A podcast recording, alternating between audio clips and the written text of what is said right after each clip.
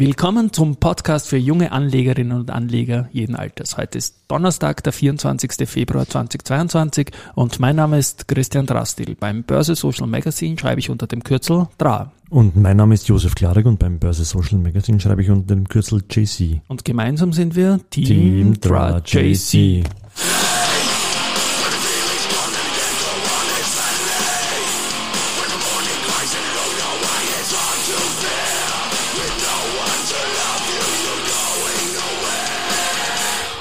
Heute bleiben wir in der Trash Metal Version, die wir schon mal gespielt haben. Ja, Krieg. Hartes Wort, aber so wird man es wohl momentan bezeichnen können. Der, der ATXDR steht jetzt gerade, wenn man aufgerufen haben, bei 6.914 Punkten. Noch vor ein paar Wochen waren wir 1.300 Punkte höher. Das ist jetzt schon ein Minus von 11 Prozent seit Jahresbeginn im ATX auch. Und ja, wohin man nur schaut, heute ist alles tiefrot wieder. Ähm, RBI verliert jetzt 16,6 Prozent, die erste knapp 10 Prozent, die Wienerberger 8,5 Prozent. Alles ist rot. Die Immofinanz hält natürlich wegen dem CPI-Angebot am besten.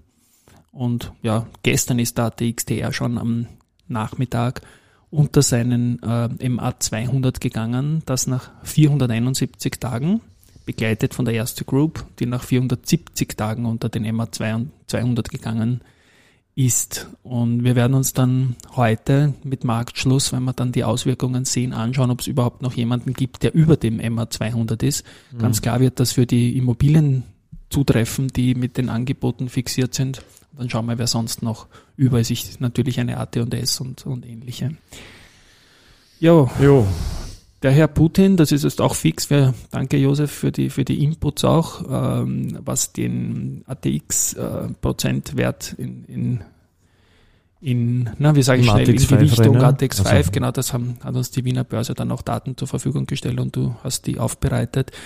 Ich kann jetzt momentan, glaube ich, ganz fix sagen, dass der Wladimir Putin der RBI den ATX5 Platz gekostet hat. Das war vor fünf Tagen noch ein ganz anderes Bild. Jetzt ist es so, es wird die Babak äh, die Wienerberge ersetzen und die Föstalpine wird drinnen bleiben.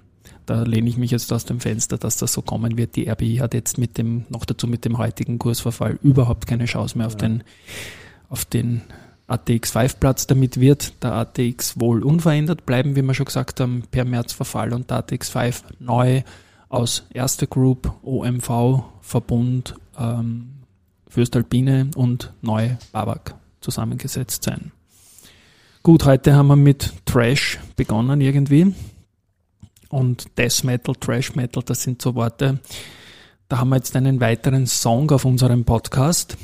Ja, ähm, ganz witzig, der Tim Sklenitzka, ja, der ist bei B-Public, wir haben den Manfred Waldenmeier, den Chef, den Gründer dort äh, vor zwei Ausgaben am Cover gehabt der Team ist dort Storyteller und Senior Consultant bei B-Public und er hat auch eine Band, eine Death Metal Band, Aeons of Ashes. Ja, der Name ist schon mal sehr leibend.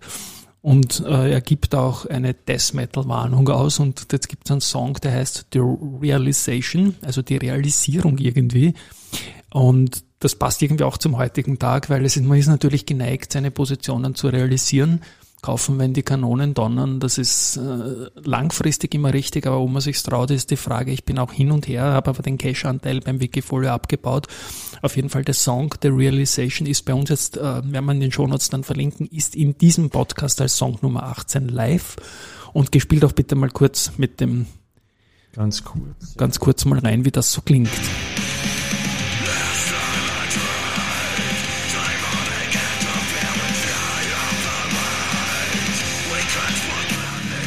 Wow, also Hut ab, Tim, ich finde das extrem beeindruckend. Also ein, wir bringen ja auch einen neuen Team-Song dann in, in, also nicht Dominik-Team, sondern Thema-Song für diesen Podcast. Ähm, in wenigen Wochen, das ist da eher Stefan Raab-mäßig im Vergleich zu dem, was du da hast. Also Hut ab und, und noch eine Ankündigung, was einen Song betrifft. Der Rudi Breyer, das ist unser Wrestling-Freund, da haben wir heute die aktuelle Ausgabe mit äh, in der Post bekommen. Der Josef hat auch eine, eine Sonderedition für uns schon gebracht. Ähm, der machte mit uns die vier Seiten Sportwoche in the Goschen, das Wrestling, und die haben jetzt auch einen Teamsong für in the Goschen angekündigt. Also angekündigt, das wird angesündigt, sage ich schon. Hoffentlich ist das jetzt kein, keine Aussage dazu. Ja, was haben wir Nachrichten ganz kurz nur? Die Balfinger hat äh, Rekordzahlen für, also fürs 90-jährige Firmenjubiläum sogar Rekordzahlen äh, vermeldet und äh, wird eine Rekorddividende ausschütten, sagen sie. Mhm.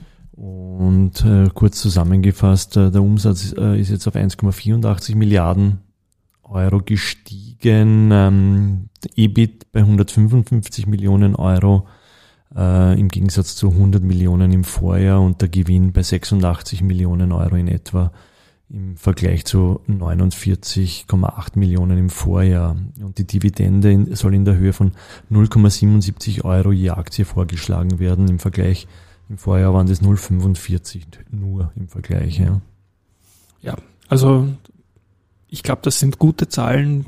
Der Margendruck, wir haben es gestern bei Rosenbauer besprochen. Umsätze sind super, Margendruck ist da. Ich glaube, das sind jetzt Risikohinweis. Ähm, Einstiegskurse bei Balfinger in der aktuellen Region, wo wir uns jetzt gerade befinden, so bei 26 hoch.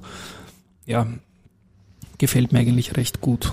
Die FACC hat auch noch Jahr, äh, Zahlen für das Geschäftsjahr 21 geliefert und zwar haben sie einen Umsatz von, von 498 Millionen Euro gehabt und ein EBIT von 4,3 Millionen Euro, noch einen äh, negativen von minus 74 Millionen im Jahr 2020. Ähm, da waren aber Sondereffekte äh, damals drinnen und ähm, gibt es noch was? Na, Sagst du was? Ja, die Sondereffekte, die haben eigentlich das Ergebnis 2021 sogar schlechter dargestellt, weil es das Londoner Schiedsgericht Dingsbums da war und das ihnen 25 Millionen gekostet hat. Das ist eine uralte Geschichte gewesen, die hochgekocht ist.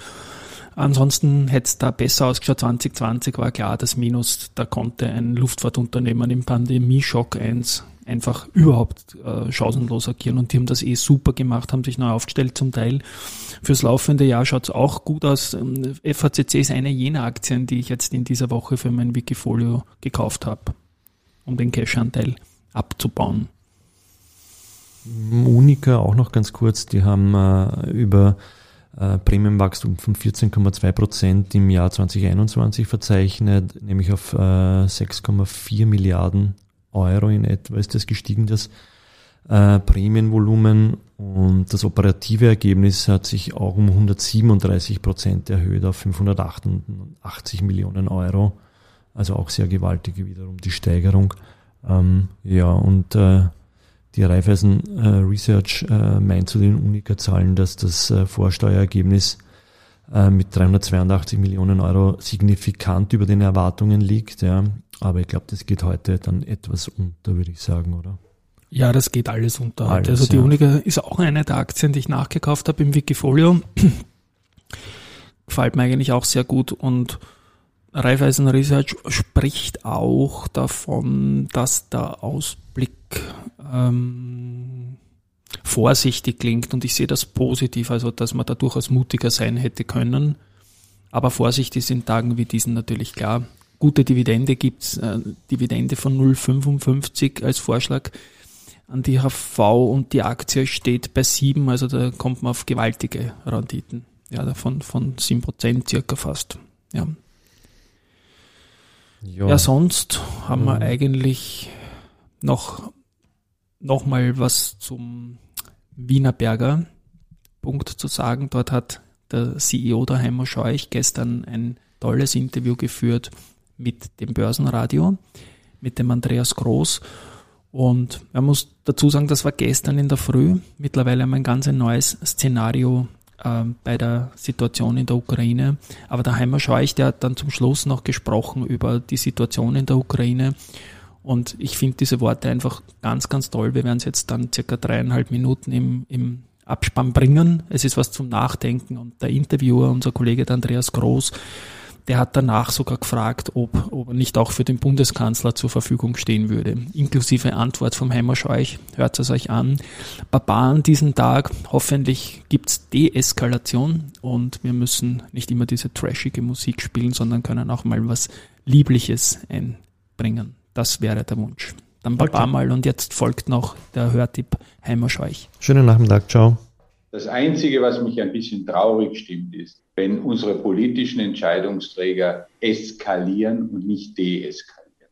Und das gilt für den Westen, vor allem für die Amerikaner, aber auch für die Europäer. Und natürlich auch für die Russen und, und vor allem für die Ukrainer. Ich bin von Natur aus ein Mensch, der an das Gespräch glaubt. Das heißt ein Dialog. Man muss sich zusammensetzen und eine Lösung finden. Es gibt nicht das Gute und das Böse hier, sondern es gibt eine Lösung. Und die Lösung ist nicht dort, wo Russland sie sieht und nicht dort, wo Amerika und wo Europa sie sieht. Das Einzige, was ich sagen kann Ihnen ist, und das sage ich Ihnen mit aller Offenheit, Sanktionen sind nie der richtige Weg. Sanktionen haben noch nie in der Geschichte der Menschheit dazu geführt, dass es eine Lösung gegeben hat. Das ist einfach nur Kriegsführung auf anderem Niveau. Und die schließe ich, Heimo Scheuch, aus, weil ich glaube an den Dialog. Mir ist es wichtiger, dass die Menschen im Mittelpunkt stehen. Und wissen Sie, es ist natürlich arrogant, irgendwo in Washington zu sitzen oder in Moskau und große Töne zu schwingen und wenn die armen Leute da in Ostukraine draufgehen. Ja, das sage ich mit aller Deutlichkeit. Und das tut mir leid und das finde ich falsch, aus Machtgier und Machtgehabe da so große Dinge zu machen. Wir mit unserem Geschäft werden das managen. Wir sind nicht in der Ukraine, wir haben kein Exposure in diese Region. Das heißt, das betrifft uns derzeit einmal direkt gar nicht. Es wird keinen weltweiten Krieg geben, den schließe ich mal für mich jetzt aus. Aber ich betone nochmal, dass der falsche Zugang. Man muss deeskalieren, man muss zusammensetzen, man muss Lösungen. Die Russen haben auch ein Recht, dass man mit ihnen spricht. Und von deutscher und österreichischer Seite wissen wir beide genug, dass auch andere im Westen immer die Dinge so drehen, wie sie sie oft brauchen. Ja, wir haben auch die Minsker Abkommen sind nicht eingehalten worden.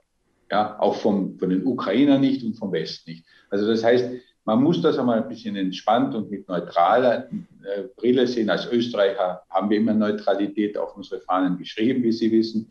Das heißt, eben emotional ein bisschen runterkommen und einmal sachlich wieder diskutieren. Ich glaube, dass jetzt wichtig ist, dass es Menschen mit, mit Hausverstand wieder gibt und die an den Tisch treten und sagen, es geht ja um uns alle bitte und nicht um zwei, drei Leute. Sollte Österreich mal wieder einen Bundespräsidenten suchen, steht Heimo Scheuch bereit? Ich bin kein Politiker. Ich bin jemand, der gerne das tut, was er tut. Sehen Sie, meine Leidenschaft liegt in diesem Unternehmen. Ich habe das jetzt über viele Jahre führen dürfen. Wir haben es großartig weiterentwickeln können mit dem Team und ich äh, blicke noch mit viel Zuversicht in die Zukunft und das macht mir Spaß.